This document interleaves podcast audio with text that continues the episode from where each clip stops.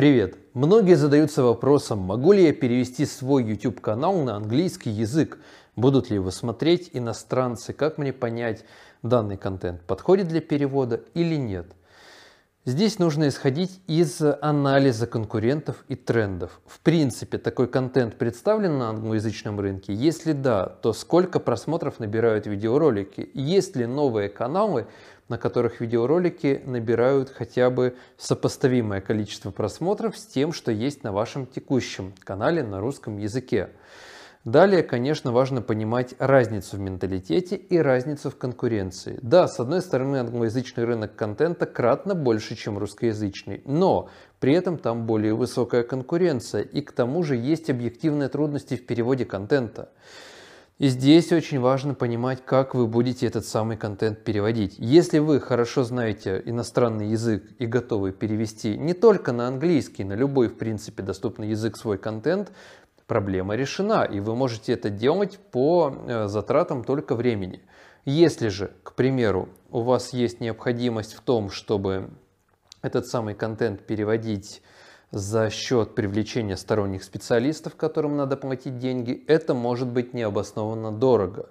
И здесь начинает выигрывать контент универсальный, который понятен на разных языках. Например, если вы наберете поисковый запрос Arctic Restoration – или ну, восстановление старых вещей, инструментов, э, оборудования, каких-нибудь ножей, топоров, тесаков, то вы увидите, что этот контент часто переводят на разные языки мира за счет только перевода метаданных, то есть названий и описаний видеоролика.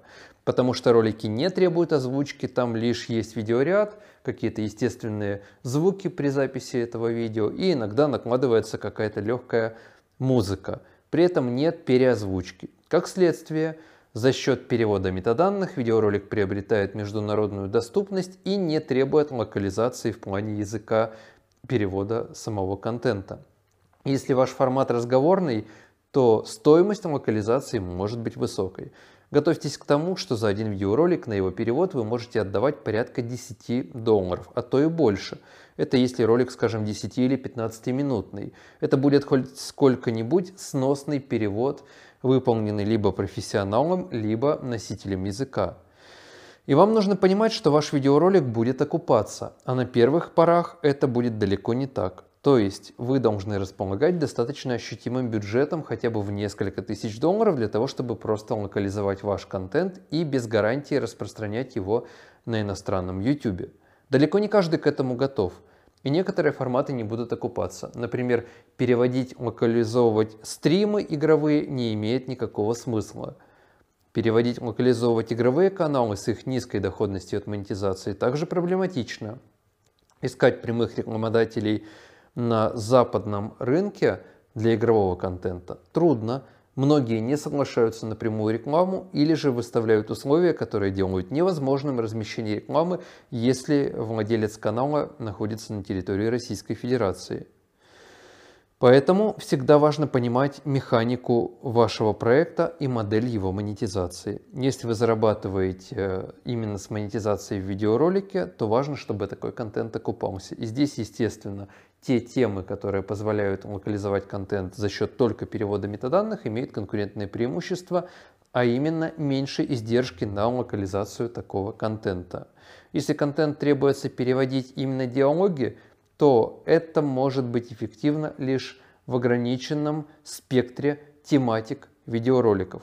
Во-первых, он поможет конкурентный анализ, во-вторых, можно даже эмпирически прийти к тому, что э, перевод и локализация каких-то классных, интересных, хорошо красиво снятых скетчей, пятиминутных роликов развлекательного характера, например, понятных на широкую аудиторию, имеет перспективы но, например, переводить на иностранный язык канал русского юриста, скорее всего, не имеет перспективы, поскольку, с одной стороны, перевод будет стоить достаточно дорого, с другой стороны, э, локальные нормы российского права, неприменимы на иностранную аудиторию, не будут востребованы, и также, ко всему прочему, непонятна модель эффективной монетизации такого контента, если на территории России данный юрист э, при помощи своего YouTube-канала находит клиентов, и это значимая статья доходов по его проекту, то на иностранную аудиторию это работать уже не будет.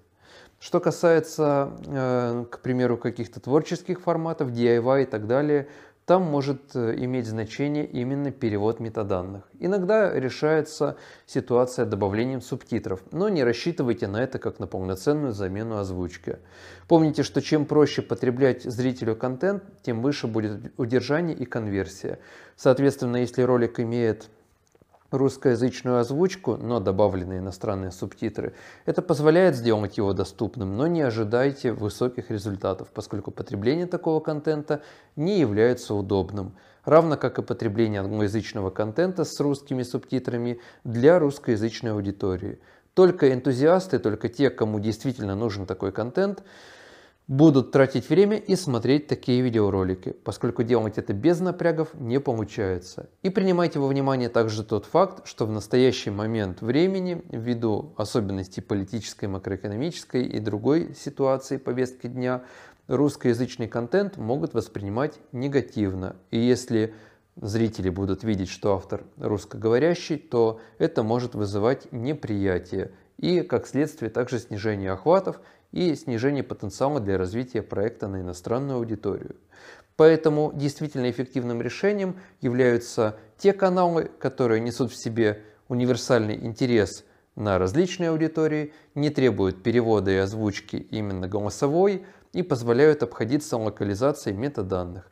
Кулинарные каналы, DIY каналы, каналы с какими-то универсальными приколами, музыка, подкармливание бездомных животных, какие-то каналы, которые демонстрируют э, что-то развлекательного характера, например, раздавливание вещей прессом, ASMR каналы, каналы, связанные с какими-то экспериментами, которые не требуют озвучки и демонстрируют все максимально наглядно.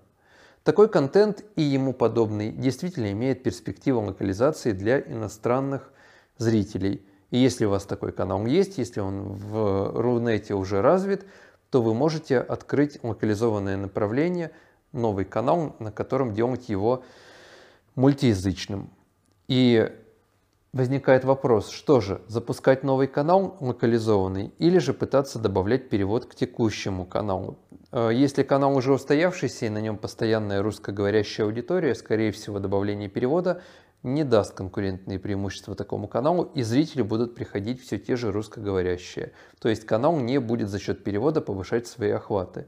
Если с нуля делать акцент, например, на английском языке, как на главном языке канала, то есть перспективы того, что на него придет именно англоязычная аудитория.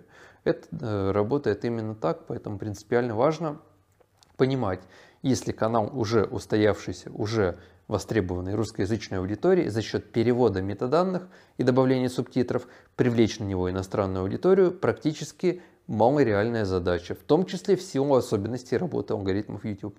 Не допускайте такое заблуждение, не допускайте такую ошибку.